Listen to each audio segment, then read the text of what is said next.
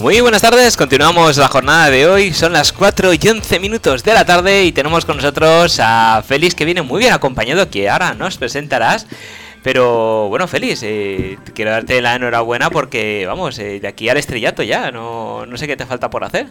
Hola, buenas tardes a todas y a todos. Pues vamos a ver, eh, eh, yo creo que lo del estrellato queda un poco lejos porque para mí el subirme ahora mismo en un cohete y verme eh, en esa cima de las estrellas todavía me queda mucha mucha distancia y sí tengo sí muchos nervios, pero siempre procurando ir hacia adelante y, vamos a intentar participar en, en, todo lo que puedo. Pero bueno, hoy hoy vamos a la realidad y es la segunda vez que nos acompaña. Sí, pero has tenido tanto éxito, Félix, que has apagado hasta el micro. Espérate, que voy a acercarme porque no se te escucha. has tenido tanto estrellato que... a ver, espérate. Porque si no te lo, si no te lo cambiamos en un momentito, ¿eh? No... A ver ahora, y si no te cambio el micro sin ningún problema. Ahora sí hay posibilidad de que me escuche. Pues te lo, te lo, vamos a cambiar. Es que has, has, has entrado con tanta, con tanta energía que, que, has, claro, que, has, colapsado los sistemas. eso de las estrellas queda tan alto. Un segundito y volvemos a seguir en directo.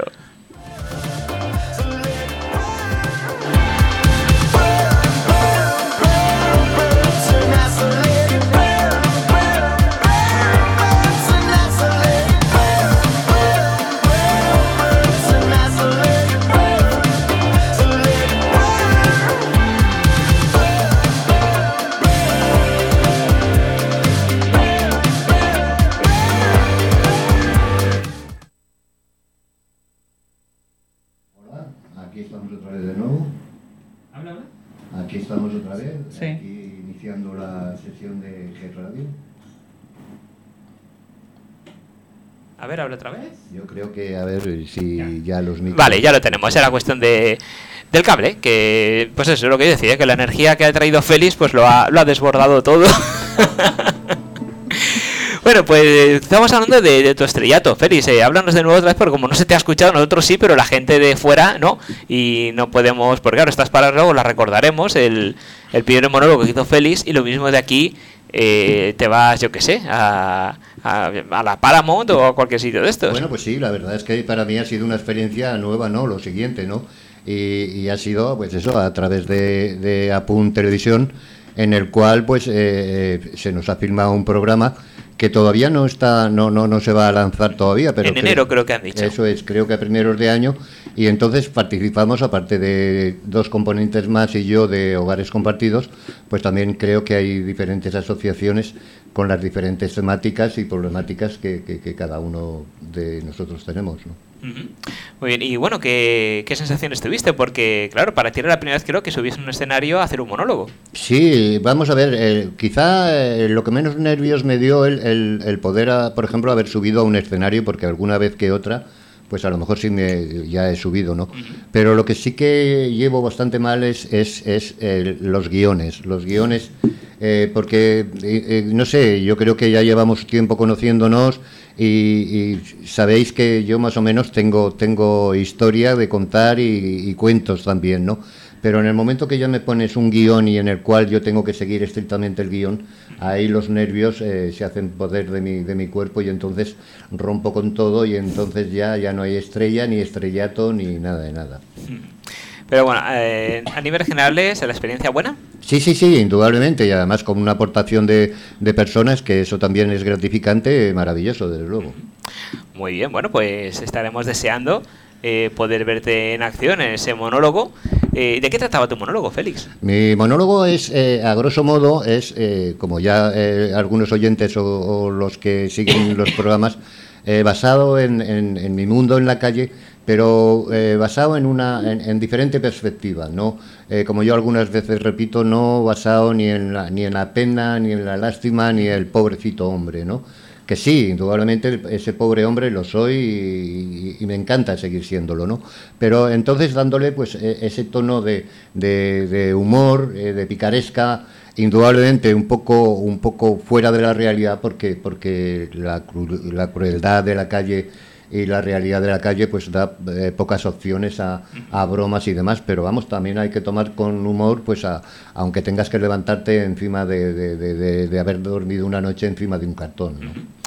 Pues bueno, estaremos deseando y pendientes de, por supuesto, nosotros lo subiremos cuando tengamos el, el vídeo, lo subiremos en nuestro canal para que la gente lo pueda ver.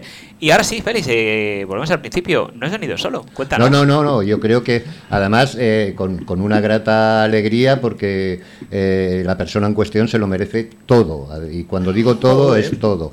Eh, vuelve a estar con nosotros Monse y entonces, aparte de que ella ya de por sí es totalmente activa en todo tipo de de, redes sociales y no para ni un momento, encima tiene la maravillosa bondad de, regalarnos pues pues tiempo de su tiempo para, para estar eh, de, eso, de, voluntaria en uno de los pisos de hogares compartidos. Pues Monse, muy buenas tardes, ¿qué tal? Qué presentación, ¿eh? Buenas tardes. No, no, es que ahora ya, ¿qué voy a decir yo?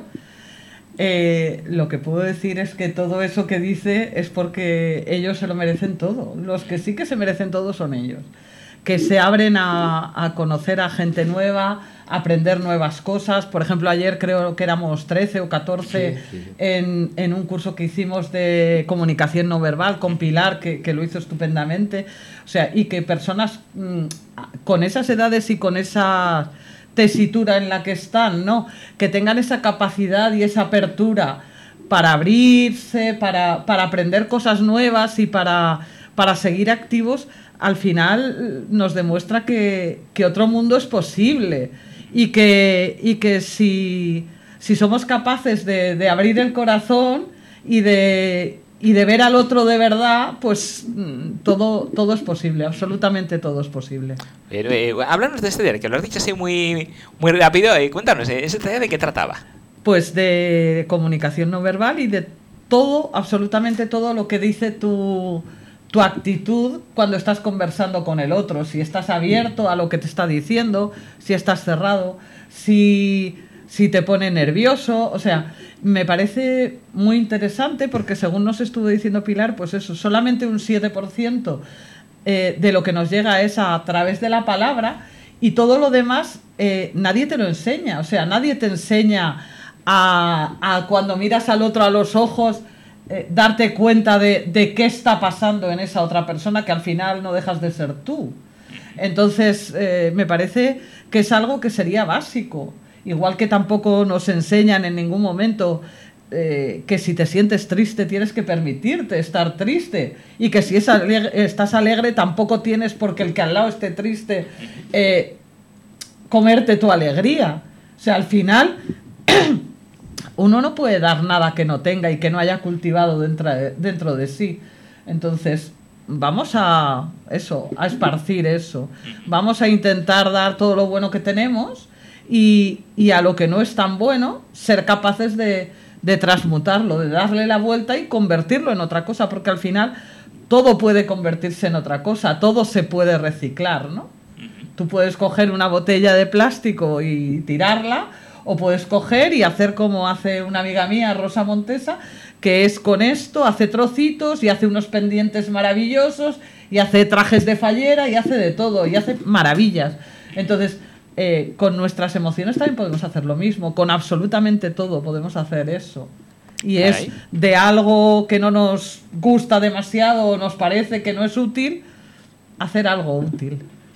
Claro, muy, muy interesante. Mira, eh, un día tienes que traer a tu amiga para que nos explique todo lo que hace. Pues seguro que está encantada. Porque, va a estar un chulo. Porque es una pasada, una pasada. Lo que pasa es que ahora yo ya cuando venga Félix o vengas tú, o claro, por culpa de Pilar, eh, voy a venir con miedo porque cada vez que me observéis voy a estar pendiente, me están analizando y claro, voy a estar ya cohibido, no, no sé cómo ponerme para, para que no me, me, me psicoanalicéis. no, porque yo creo que al final uno tiene que ser uno mismo.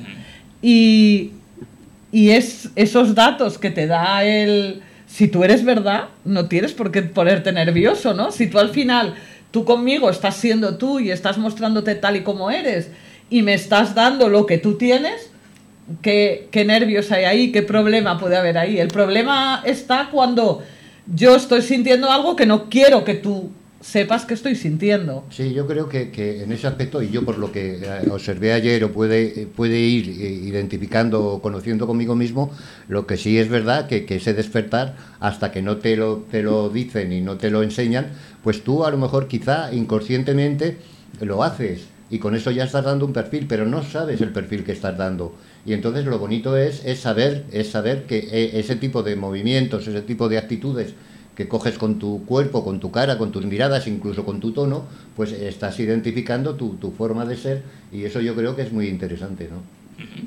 Bueno, ¿y cuántas sesiones son? Porque creo que eran tres o cuatro. Cinco, cinco, cinco, cinco creo, cinco o seis, sí, sí, sí, sí. Muy bien. Bueno. Y ayer era como un aperitivo, la verdad, y fue muy interesante.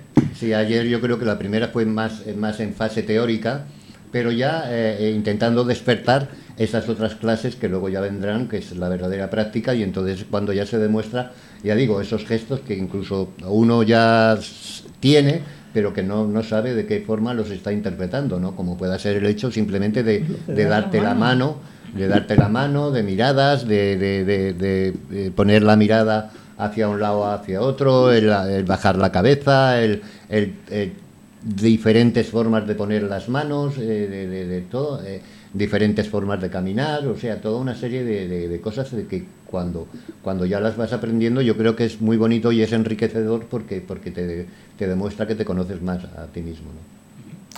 Caray, bueno, pues ya, ya nos iréis contando la, todo lo que aprendéis porque me parece muy interesante. De hecho, eh, muchas personas encargadas de hacer entrevistas de trabajo eh, lo tienen más que controlado para a la persona que va a ofertar esa entrevista analizarlo y al revés. Es decir, te dan tips y consejos de cómo tienes que tener esa comunicación no verbal para enfrentarte a una entrevista de trabajo, de no cruzar los brazos, no acercarte, no acercar la mano, no poner el cuerpo hacia adelante o hacia atrás. De para. hecho dijeron eso, que, o sea, Pilar nos estuvo comentando eso, que cada vez se está utilizando más incluso en los juicios. Claro.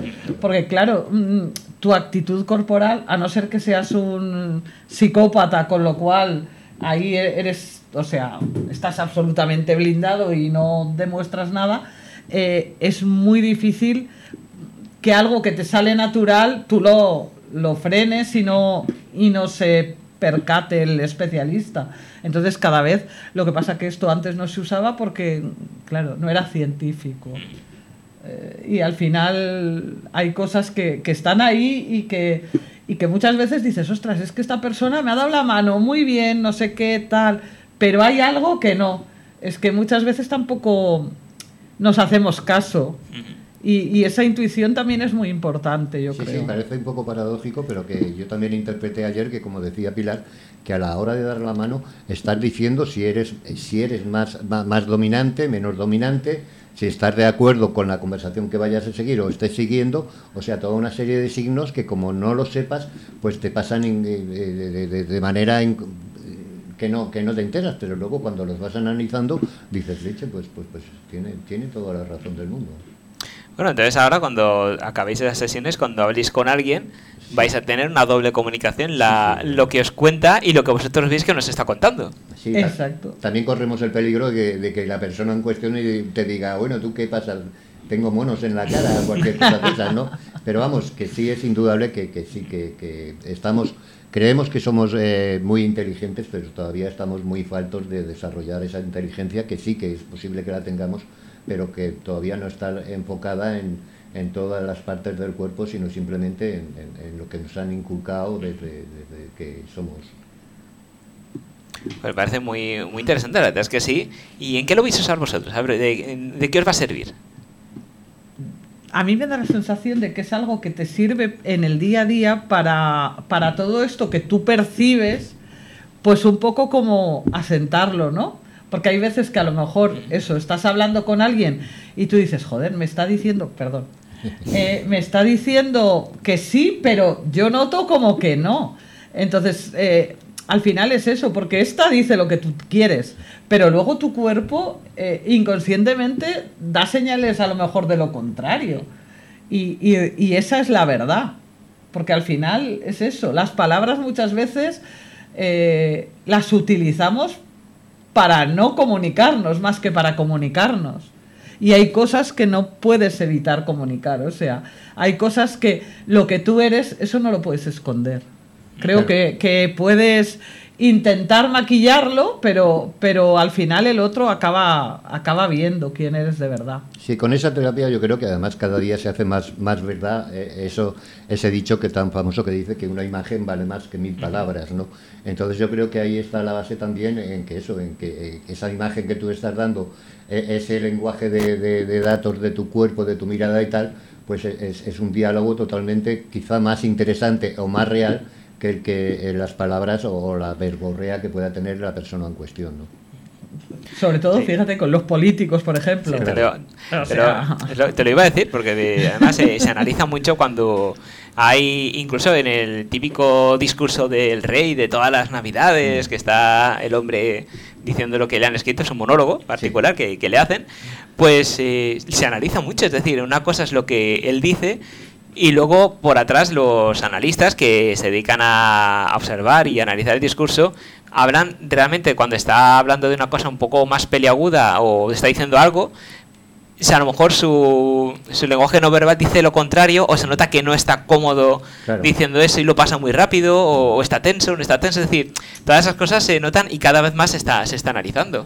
Es que es un poco como lo que hablaba él del monólogo. O sea, ese mismo monólogo, ¿tú crees que si lo hubiera escrito él, y fuera algo de él, eh, eh, la gente lo hubiera percibido absolutamente diferente. Y sale directo, además, no, claro. no, claro, no, no entras en, en, esos, en esos lapsus de decir, y ahora que viene, y, no sé si he metido la pata o ahora lo siguiente es lo que tengo que llevar, y entonces eh, Porque eran palabras que no eran tus palabras. Entonces, claro, ¿Cómo cuadras? Fíjate, mira lo que me viene ahora a, a, raíz de lo que hicimos ayer.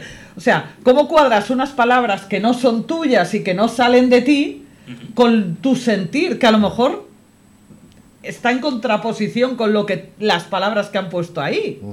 Sí, sí, sí, o sea, al final, eh, para que el de abajo perciba que tú eres verdad, eh, tiene que, que, ser algo que sale de ti. Por eso, por ejemplo, mira, ahora voy a hacer una cuña para un amigo. Eh, no sé si lo verías el otro día que actuó aquí Miki de Kai. Sí. Vale, pues Miki, eh, que lo quiero muchísimo. Se llama, lo eh, entrevisté hace. es un, crack, meses, sí, sí. Es un crack, es un crack. Pero, pues Miki es muy bestia, porque es muy bestia, pero es que él es así. Entonces, ¿por qué la gente lo acepta, las burradas que dice y tal? Porque él es así. o sea, tú vas al horno